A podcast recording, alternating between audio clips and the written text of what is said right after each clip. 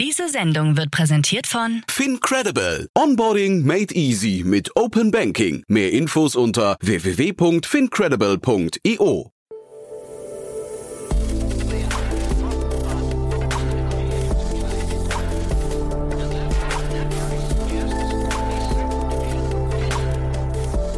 Startup Insider Daily. Guten Tag und herzlich willkommen bei Startup Insider Daily. Am Mikrofon ist Michael Daub und ich begrüße euch in unserer Mittagsausgabe. Wir haben uns heute anlässlich einer Finanzierungsrunde in Höhe von 4,2 Millionen Euro Magnus Drevelis, Founder und CEO von CISA eingeladen. CISA hilft Unternehmen dabei, einen besseren Zugang zum freiwilligen Kohlenstoffmarkt zu bekommen, um ihre Netto-Null-Ambitionen voranzutreiben. Dafür hat das Start-up ein Tool entwickelt, mit dem diese Unternehmen mit hochwertigen und datengesteuerten Klimaschutzprojekten zusammenarbeiten können. So viel zu unserem Gast heute. Gleich geht es los mit dem Interview. Werbung. Hi, hier ist Nina, Content Managerin bei Startup Insider. Suchst du deine nächste große berufliche Herausforderung? Dann melde dich bei uns. Wir suchen aktiv nach neuen Teammitgliedern, die Startup Insider zum führenden Informationsmedium der deutschsprachigen Startup-Szene machen wollen. Aktuell suchen wir Sales Manager, Customer Success Manager, Finanzmanager sowie Werkstudenten in den Bereichen Sales, Product und Content. Aber auch wenn keine passende Stelle dabei ist, melde dich trotzdem bei uns. Wir suchen immer nach leidenschaftlichen Menschen, die mit Startup Insider Großes bewegen wollen. Also, um mehr zu erfahren und dich zu bewerben, geh jetzt ganz einfach auf startupinsider.de/slash insider.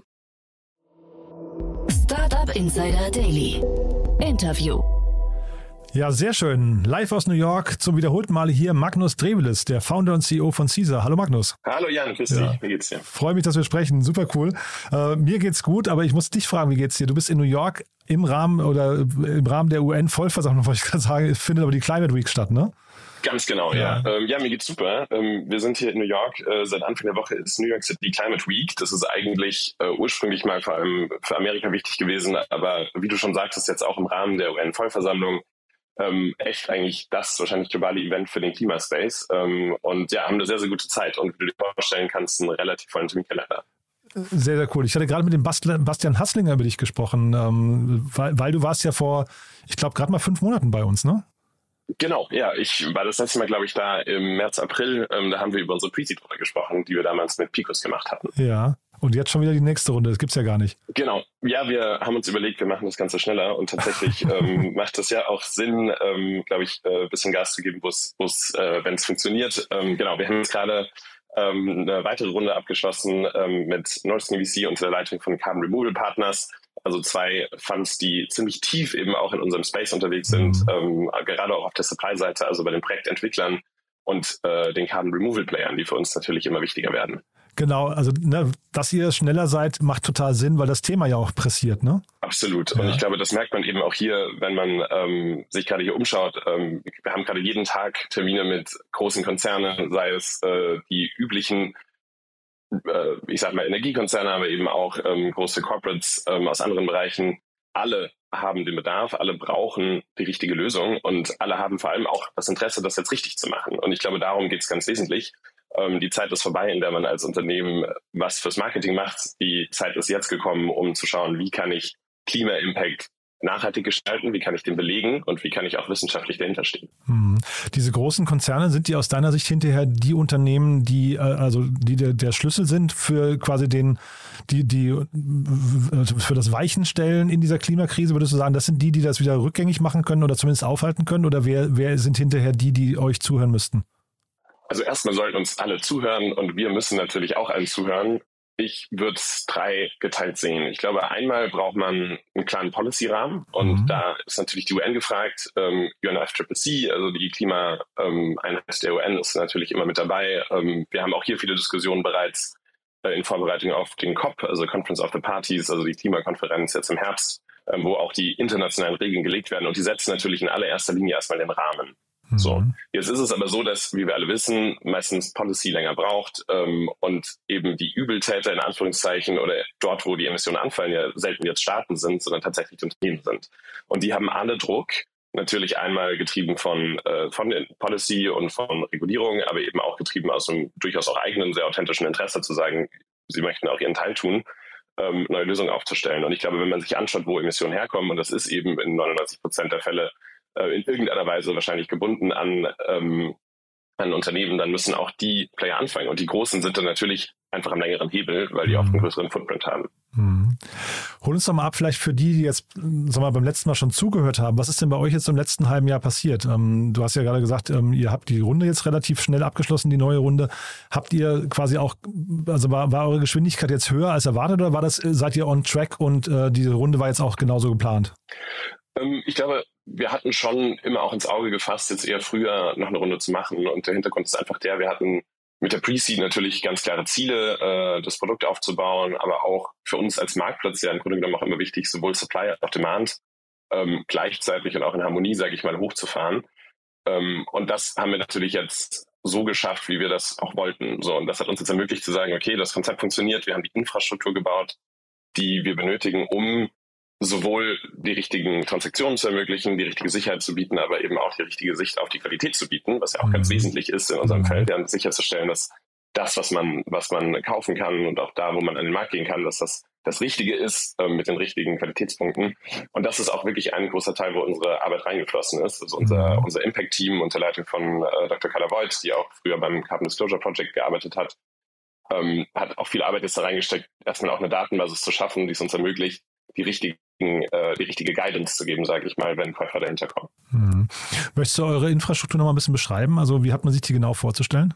Genau, also im einfachsten Sinne ist es tatsächlich wie ein zweiseitiger Marktplatz. Ähm, auf der einen Seite sind Projektentwickler von sowohl klassischen Klimaschutzprojekten, das ist teilweise auch das, was man kennt, was auch mal nicht so gut sein kann, ja, also ich sag mal Aufforstung und ähm, Energieeffizienzprojekte, ähm, die sind immer zertifiziert. Wir arbeiten wirklich mit den größten und auch den guten Standards zusammen, sagen aber, das ist auch nur der Base Layer ähm, von Qualität und ähm, haben da nochmal, sage ich mal, eine Datenebene, wo wir über jeden einzelnen Credit, der gehandelt werden kann, nochmal zusätzliche Qualitätspunkte bringen. Das machen wir gemeinsam mit der Wissenschaft. Also wir arbeiten da sowohl mit äh, der Yale University zusammen, einer unserer Advisor kommt von dort, ähm, aber auch mit der ETH Zürich zum Beispiel ähm, und ermöglichen eben da über die Zertifizierung und die internationalen Standards hinweg ähm, genau zu verstehen, was man eigentlich kauft. Mhm. Ähm, auf der anderen Seite sind Unternehmen, und das sind tatsächlich oft auch große Corporates, ähm, die wir gerade erwähnt haben, also Unternehmen, die über die nächsten Jahrzehnte, ehrlicherweise, hunderte Tonnen, tausende Tonnen, äh, Millionen von Tonnen von negativen Emissionen benötigen werden, um ihren Net Zero Pfad zu erreichen. Und das ist,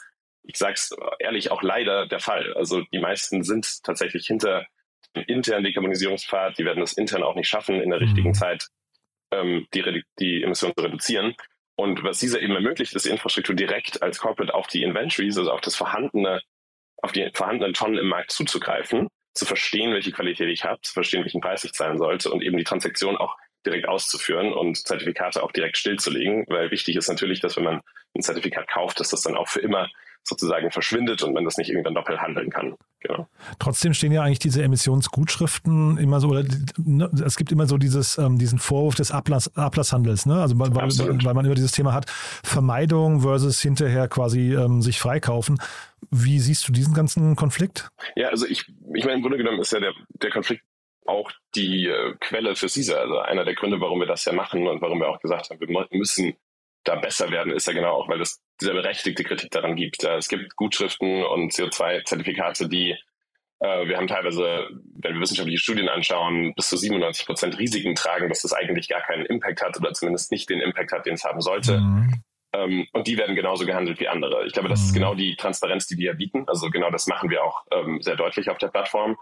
Ähm, nichtsdestotrotz, und das ist eben die andere Seite der Medaille, wenn wir uns den globalen Dekarbonisierungspfad anschauen, die Ziele ähm, der UN anschauen, die Ziele, die auch jedes Land hat, auch Deutschland hat, und dann die Projektionen anschauen, wo wir gerade stehen, stellen wir fest, dass wir global immer noch steigen in den Emissionen. Also wir sind noch lange nicht dabei, irgendwie runterzugehen und wir hätten schon lange anfangen müssen, eigentlich runterzugehen, äh, wenn man auf den 1,5 Grad äh, äh, ähm, Pfad kommen möchte. Und das heißt, ob wir wollen oder nicht, wir werden das eben benötigen. Mhm. Ähm, das heißt, für uns ist eigentlich die Lösung zu sagen, wir müssen die richtige Qualität dahinter kriegen, wir müssen die Transparenz dahinter kriegen, um sicherzustellen, was man eigentlich kauft. Und wenn man die guten Gutschriften in Anführungszeichen nimmt, dann kann es ja auch Impact haben. Das ist ja mhm. durchaus wissenschaftlich validiert. Ähm, da gibt es ja auch genug sage ich mal, Daten darüber, dass es auch Impact haben kann. Mhm. Und dann kann es, glaube ich, schon ein sehr, sehr wertvoller Beitrag sein. Und auch hier in New York jetzt gerade, ich komme gerade von der Diskussion ähm, der International ähm, Emissions Trading Association, der ITA, die auch sozusagen da viel den Rahmen setzt eigentlich dabei, wie dieser ganze Markt funktioniert und auch dort mhm. eigentlich alle Beteiligten ähm, sagen immer wieder, wir werden das eben brauchen, ob wir wollen oder nicht. Mhm. Ich frage mich, warum kriegen solche Projekte wie ihr oder jetzt auch so eine Climate Week, warum kriegen die nicht mehr Aufmerksamkeit? Also es müssten doch eigentlich die Themen sein, die gerade die Presse, also man nehmen jetzt vielleicht die ganzen schlimmen Dinge, die passieren, aber ich weiß nicht, vielleicht kannst du aber noch uns mal mitgeben, wie optimistisch du eigentlich bist, dass wir so dieses Ruder noch rumreißen können. Aber eigentlich brauchen wir ja quasi genau diese Euphorie, ne? dass man irgendwie diesen Glauben daran, dass man es noch retten kann, oder? Ja, ähm, ja, ich glaube, das ist, also da bin ich vielleicht gar nicht der richtige Ansprechpartner, weil ich da natürlich auch einen Selection Bias habe und gefühlt ich ganz, ganz viel davon mitbekomme. Ähm, mhm. Aber das ist vermutlich richtig, wie du das sagst, dass wenn man nicht in dem Bereich unterwegs ist, das gar nicht so, so präsent ist. Nun, ich denke, auf der Policy-Ebene und ich glaube auch auf der UN ist das schon hoch auf der Agenda. Also jetzt auch in Vorbereitung auf, auf den COP. Das sind ja durchaus Themen, die in der Politik immer wieder vorkommen, wo auch viel Aufmerksamkeit, ähm, also sowohl in Deutschland als auch bereits eigentlich in den USA draufkommt. Ähm, was die öffentliche Meinung angeht, denke ich, dass natürlich viele Unternehmen noch gar nicht so weit sind, da endgültig eine Antwort zu geben. Und ich glaube, als großes Unternehmen möchte man natürlich dann irgendwie kommunizieren, wenn man auch den Plan hat. Und ich ehrlicherweise, glaube ich, sind viele noch dabei, ähm, auch erst im Detail auszuarbeiten, wie der, was der richtige Weg für sie sein wird. Mhm. Ähm, nichtsdestotrotz hoffe ich schon, dass auch jetzt Themen wie Neuer Climate Week, aber eben auch ähm, der COP natürlich wieder dafür sorgt, dass die Aufmerksamkeit wieder ein bisschen größer wird. Ich will zusätzlich noch ganz kurz sagen, dass tatsächlich auch in Deutschland im Vergleich zu den USA Unternehmen eigentlich oft weiter sind und auch sehr viel mehr Wert darauf legen, das qualitativ richtig zu machen. Da ist vielleicht auch ein bisschen die typische deutsche Gründlichkeit dahinter, dass man sich durchaus sehr, sehr viel Mühe gibt, zu gucken, wie können wir mit wissenschaftlichen Daten validiert den richtigen Pfad auch, ähm, sagen wir fast bemessen und auch äh, beweisbar machen. Mhm. Ähm, und ich denke, das wird auch was sein, worüber wir in Zukunft mehr erfahren werden. Ja. Ist ja eigentlich super cool, dass das so ist. Nur zeitgleich, ähm, ich habe jetzt bei euch auf der Webseite keine Kosten gefunden, aber vielleicht kannst du mal kurz sagen, ist ja. denn, sag mal, diese ganze Klimaschutzthematik hinterher nicht auch ein Kostennachteil, wenn du jetzt gerade sagst, ähm, Deutschland macht das gründlicher als andere Länder, weil eigentlich, man müsste es ja global eigentlich gleichziehen können, dann, damit man auch Waffengleichheit hat und äh, keine Wettbewerbsnachteile, genau. oder? Genau, also ich glaube, das ist schon richtig. Der Punkt ist nur, dass die, also ich glaube, man muss immer zwischen den Märkten unterscheiden, die es gibt. Das eine ist ja der Compliance-Markt, der sozusagen von der EU oder auch von Deutschland äh, mhm. erzwungen wird, in Anführungszeichen. Mhm. Und da bekommt ja jedes Unternehmen auch erstmal einen Block von äh, Tonnen zugeschrieben, die, die, die man emittieren darf. Also das mhm. ist ja erstmal keine Kosten, solange ich in meinen Zielen bleibe. Der volontäre Markt, womit man sozusagen den Rest angeht, den man über den Compliance-Markt ähm, noch nicht abdeckt, äh, da kann ich in den freiwilligen Markt gehen, den wir sozusagen machen, da hast du recht. Ähm, da muss man zusätzlich zahlen. Wir sehen aber, also einmal, dass das Unternehmen eigentlich sowohl in den USA als auch in äh, Deutschland oder Europa machen. Und zwar relativ gleichwertig, weil der Treiber davon gerade aktuell nicht unbedingt die Regulierung ist, sondern eigentlich öffentliche Commitments zu Net Zero, ähm, Druck aus der aus dem Financial-Bereich, also gerade die großen äh, PE-Funds, äh, die großen Investoren haben ganz, ganz klare Ziele aufgesetzt für alle ihre Portfoliounternehmen, wie man sich dort zu verhalten hat, weil es tatsächlich ein globales License-to-Operate-Thema wird. Mhm. Du hast aber recht, natürlich muss die Regulierung nachkommen. Ähm, was der Vorteil ist am volontären Markt, ist, dass äh, die Preise sind alle global. Also man hat jetzt zum Glück keine Unterschiede sozusagen, was kostet jetzt die Tonne volontäres äh, Projekt in Europa versus USA, sondern das ist ein komplett globaler Wiedermarkt, mhm. ähm, wo alle auch am gleichen, gleichen Markt teilnehmen. Ja, nee, das, das schon. Ich meine eigentlich eher, wenn jetzt die Erwartungen eines Marktes, ne, zum Beispiel EU versus mhm. USA, wenn die unterschiedlich sind und dem, dem einen Kontinent ist es egal, dem anderen nicht, dann, dann könnte das natürlich eben zu Kostenunterschieden führen. Ne? Das stimmt, ja. Was Aber auch da glaube ich, dass es ein Regulativ gibt, ne? Also ich glaube auch da, glaube ich, gibt es ja ein Regulativ am Ende. Also ich denke, so wie Konsumer in, mhm. in, den USA vielleicht andere Dinge benötigen, die auch mhm. zu Kosten führen, ähm, ich glaube ähnlich wird es dann auch sein. Ja. Nee, ich war eher ein Plädoyer dafür, dass in den USA diese Regulatorik auch kommt, ne? So rum würde ich ja, gerne sehen. Ne? Hoffentlich, ne? ja. ja. Wobei Biden, Biden macht ja schon einiges dafür, mhm. genau. Wie ist das denn, was siehst du denn für euch jetzt gerade an großen Herausforderungen? Also scheinbar entwickelt ihr euch gut, ne? Mhm. Wie gesagt, diese Runde ist ja auch stattlich und vor allem sehr schnell gekommen, aber was sind jetzt so die mhm. Herausforderungen für euch? Genau, ich glaube, du, paar Sachen. Ähm, wir sehen natürlich die Dynamik mit sowohl großem Interesse und auch großer Freude, aber wir müssen selbst ja auch entscheiden, wen binden wir frühzeitig an, welche Technologien werden eigentlich die sein, die jetzt in fünf bis zehn Jahren den echten Unterschied machen. Mhm. Ähm, als Kontext dazu, man kann auf dieser bereits Credits kaufen bis ins Jahr 2030. Mhm. Das heißt, wir haben auch einen großen zukünftigen Anteil, den wir natürlich bereits jetzt sicherstellen wollen. Ähm, viele der Methodologien, viele der ähm, Technologien, die genutzt werden, in Zukunft um CO2 auch zu entfernen. Also das nennt sich dann Removal, wenn man nicht nur ähm, weiteren Ausstoß vermeidet, sondern das echt aus der Atmosphäre ziehen möchte, sind eben noch in den Kinderschuhen.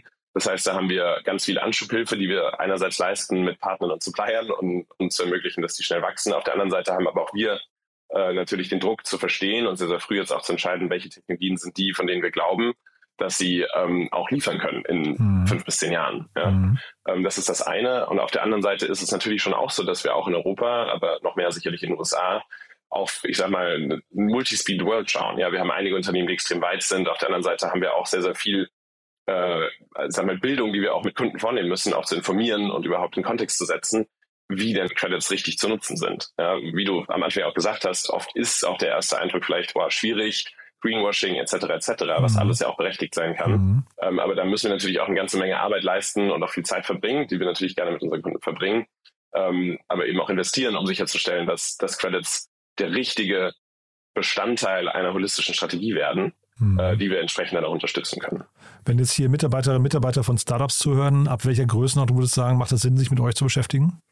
Äh, wir bieten auch ein kleines Paket für Startups. Das haben wir auch als Kunden. Also immer gerne auch ab gefühlt drei Mitarbeitern in der Regel, aber lohnt es sich wahrscheinlich ab so 50. Also wir haben, ich sag mal, on average wahrscheinlich ähm, eher Kunden ab einer Größe von eher so 500 Personen, äh, mhm. die, die dort arbeiten. Also es ist schon eher was, wo auch dann der Fußabdruck entsprechend einfach groß genug wird, um sich damit mhm. gut auseinanderzusetzen. Aber wir sind da soweit agnostisch. Äh, man kann auch eine Tonne kaufen in manchen Bereichen. Also ähm, auch die Kleinen dürfen gerne kommen. Genau. Und wenn du jetzt gerade sagst, Credits bis 2030 schon bei euch im Programm, warum sollte man das tun? Genau, wir haben perspektivisch einen riesen Supply Crunch. Also es ist so, ja. dass, äh, wie du richtig sagst, natürlich alle Unternehmen jetzt anfangen und auch die Strategie machen, ihre Portfolio-Ideen ähm, bauen und entsprechend müssen sie in Zukunft aber auch kaufen. Ähm, die Supply wird nicht so schnell nachwachsen. Auf Nature-Based Solutions, also das ist Afforestation, Reforestation, also Aufforstung, alles, was mit der Natur passiert, hat man ganz natürlich einen längeren Zeitraum, der benötigt wird, um CO2 tatsächlich zu sammeln, weil das eben Bäume nicht schneller wachsen können, als sie eben wachsen. Ähm, aber auch das technische Removal benötigt Zeit, bis es skalieren kann. Viele der Methoden sind noch nicht vollständig validiert. Äh, die Fabriken müssen gebaut werden, die Facilities sind noch nicht ähm, online. Und die Erwartung ist durchaus, dass in gewissen Qualitätssegmenten einfach nicht genug Supply da sein wird. Die Lösung, die wir eben anbieten, ist, dass man sich bereits jetzt auf CISA bis 2030 in, bei vielen Projekten Supply sichern kann und auch Preise sichern kann. Und das empfehlen wir auch unseren Kunden. Also gerade wenn es um technisches Removal geht, sollte man eigentlich jetzt anfangen, über die nächsten drei bis vier Jahre erste Segmente bereits zu kaufen. Mhm. Der Bastian von Picos war ja ziemlich bullisch äh, bei dem ganzen Thema. Würdest du sagen, also ich, ich meine, dass der Markt jetzt rücken wird, hat, merken wir gerade, aber ähm, dass das hinterher auch so ein Winner-Takes-it-all-Markt ist oder zumindest äh, da nochmal eine Konsolidierung kommen muss, weil es gibt ja relativ viele in dem Segment, die jetzt wahrscheinlich nicht genau baugleich das gleiche tun wie ihr, aber so mal in dem mhm. gleichen Markt zumindest unterwegs sind? Genau, also ich, ich sehe es so, dass sich die gesamte, eigentlich die Wertschöpfungskette durchaus noch am Sortieren ist. Also wir hatten, ich glaube, wir kommen aus einer Welt, ja, wo viele Spieler, die da im Weg waren, also die Großen von früher haben irgendwie alles gemacht, also von Projektentwicklung über Trading, über Beratung, wie Dekarbonisierung funktioniert. Und das war ja aber auch ein Zeichen des, eines sehr, sehr frühen Marktes, ja, wo einfach gar nicht genug Markt da war, um jetzt irgendwie spezialisierte Spieler zu haben. Wir kommen jetzt gerade in die Phase, wo wir durchaus sehen, dass auf jeder Ebene sich eigentlich äh, neue Unternehmen klar positionieren, mhm. die Spieler auch eben klar werden. Und da sehen wir uns ehrlicherweise durchaus auch zentral in der Mitte, ja, wo wir irgendwie mit beiden Seiten ja sehr eng zusammenarbeiten und da auch einfach Infrastruktur bieten, die einen direkteren, äh, besseren Weg ermöglichen, ähm, Impact zu haben im Markt. Ähm, und auf diesem Layer, auf dem wir sind, also auf dieser Mittelebene, nehme ich schon auch an, dass es da eine Konsolidierung gibt. Mhm. Ich muss gleichzeitig sagen, dass wenn wir aktuell schauen, ähm, der Markt so schnell expandiert und das ist ja durchaus signifikant. Das ist ja nicht nur ein bisschen Rückenwind. Ich meine, wir sind jetzt irgendwie, ich glaube, dieses Jahr äh, wahrscheinlich über die 5 Milliarden munkelt man so nur an Credit Trade. Ja, das ist jetzt mhm, nicht mal irgendwie alle Services mhm. drumherum. Also es ist jetzt auch gar nicht mehr so klein. Mhm. Da ist natürlich auch klar gerade noch einfach viel Luft. Ja. Mhm. Also sehr, sehr spannend, muss ich sagen. Das heißt, wer darf sich bei euch melden? Was würdest du sagen? Ähm, braucht ihr Kooperationspartner? Braucht ihr Kunden? Oder was sind so, was ist so dein Bottleneck, äh, was ihr, was ihr haben? Oder vielleicht auch genau. Mitarbeiter genau. wahrscheinlich, ne? Genau, also immer Mitarbeiter natürlich gerne. Äh, smarte Leute brauchen wir immer, äh, gerne auch mit ein bisschen Erfahrung im, im Carbon-Space, die ja in der Regel recht selten ist aktuell. Also die wenigsten haben ja zehn Jahre Erfahrung in dem mhm. Bereich. Zusätzlich sicherlich sind Kunden immer interessant. Wir sind ähm, voll live, also wir können auch relativ schnell onboarden. Das machen wir auch jede Woche fleißig. Das heißt, auch da natürlich freuen wir uns über jeden, jeden neuen Kunden, arbeiten aber eben auch gerade mit Großen zusammen, also gerade jetzt auch DAX-Konzerne oder MDAX ist auch eine Größe, wo wir sehr, sehr gut unterstützen können, auch langfristig und uns auch ähm, in deren System integrieren können, wenn notwendig, um zum Beispiel das Procurement einfach einzubinden. Ähm, zusätzlich ähm, tatsächlich auch Kooperationspartner. Wir haben da äh, auch eigentlich immer ganz gute Erfahrungen bisher gemacht mit Partnern, gerade auch mit Beratungen zum Beispiel, ähm, wo wir einen super Beitrag leisten können, sowohl im Prozess der Beratung selbst, also wo wir einfach Daten über den Markt bieten können, aber eben auch dann, wenn es darum geht, eben eine Portfoliostrategie zu, äh, ja, zu exekutieren. Hm. Aber lauft ihr Gefahr, dass ihr irgendwann mal in die Beratung abrutscht? Weil ich meine, der, der Charme ist ja eigentlich, dass ihr in einem hochskalierbaren Markt seid. Ne? Wenn das jetzt zu beratungsintensiv wird, könnt ihr ja eigentlich das Ganze ein bisschen konterkarieren. Absolut. Ähm, also ich sage mal, eine theoretische große Sorge natürlich immer. Aber ich glaube, bisher funktioniert das recht gut. Ähm, wir haben, sage ich mal, unser Ziel ist ja, dass wir im Produkt eigentlich alle Daten bieten, die vielleicht sonst eine Beratung äh, händisch aufarbeiten würde. Und das funktioniert mhm. auch sehr, sehr gut. Also wir haben unterschiedliche Qualitätsindikatoren, die wir pro Credit zeigen können. Und das sind auch die Indikatoren, die Kunden in der Regel kennen. Ähm, ich glaube schon, dass es gerade natürlich eine große Welle ist, wo, wo man einmal vielleicht auch mit einer Beratung dieses ganze Thema angeht als mhm. Unternehmen. Ähm, in der Regel sind unsere Kunden die, die das aber bereits gemacht haben und dann sagen, okay, wir müssen das jetzt auch in-house holen. Mhm. Ich glaube, bei dem Thema darf man immer nicht vergessen, alle bauen natürlich auch Kompetenz in dem Bereich auf. Das finden wir auch gut. Äh, die ist auch benötigt, äh, um da langfristig erfolgreich zu sein. Aber es ist natürlich auch am Ende ein wiederkehrender Prozess. Also man macht das ja nicht einmal und ist dann irgendwie gut, sondern am Ende wird man jedes Jahr die äh, CO2-Bilanz aufstellen müssen und schauen müssen, was muss ich am volontären Markt noch zusätzlich kompensieren. Mhm. Und da macht es für mich unheimlich wenig Sinn, auch als Unternehmen irgendwie da langfristig Beratung äh, Support zu holen. Mhm. Also von daher glaube ich, das kriegen wir ganz gut hin. Aber kriegt ihr dann irgendwie auch diesen wunderschönen Hockeystick hin, würdest du sagen, irgendwann? Also äh, baut ihr jetzt quasi eine Technologie, die dahinter richtig skalieren kann oder ist das eher so ein lineares Ding? Na, absolut. Ich glaube, der Punkt für uns ist, dass unser Hockeystick ja nicht zwingend nur mit der Anzahl der Kunden kommt oder jetzt der Anzahl der Gespräche, die wir führen, sondern natürlich mit dem Volumen. So, und da mhm. haben wir ein paar Sachen, die die in unsere Hände spielen. Sozusagen das eine ist, dass ein Kunde in der Regel anfängt mit geringeren Volumina aktuell, auch im Rahmen der Dekarbonisierungspfades. Die Ziele werden aber stärker und dann natürlich steigt das Volumen an, was benötigt wird. Das spielt uns in die Hände. Das zweite ist, dass on average der Preis steigt. Das spielt uns natürlich in der Hinsicht, wenn wir auf GMV, also Cross Merchandise Value schauen, der über unsere Plattform läuft, äh, wird auch das natürlich den ansteigern. Also wir haben sozusagen doppelten Effekt, sowohl Volumen wird ansteigen bei existierenden Kunden, als auch der Preis bei existierenden Kunden äh, wird das GMV nach oben treiben. Ähm, zusätzlich ist es eben auch so, wie ich ja sagte, dass viele Unternehmen noch gar nicht angefangen haben und jetzt das mhm. anfangen. Ähm, und die Plattform an sich schon auch so aufgebaut ist, dass man jetzt gar nicht, also wir müssen da jetzt nicht ewig sprechen mit allen, sondern wir haben auch viele mhm. Kunden, die sehr genau wissen, was sie wollen mhm. äh, und einfach kommen und exekutieren. Genau. Sehr, sehr spannend. Cool, du, dann drücke ich die Daumen. Haben wir denn was Wichtiges vergessen für den Moment? Äh, ich glaube nicht. Ähm, vielen Dank für das Gespräch schon mal. But there is one more thing.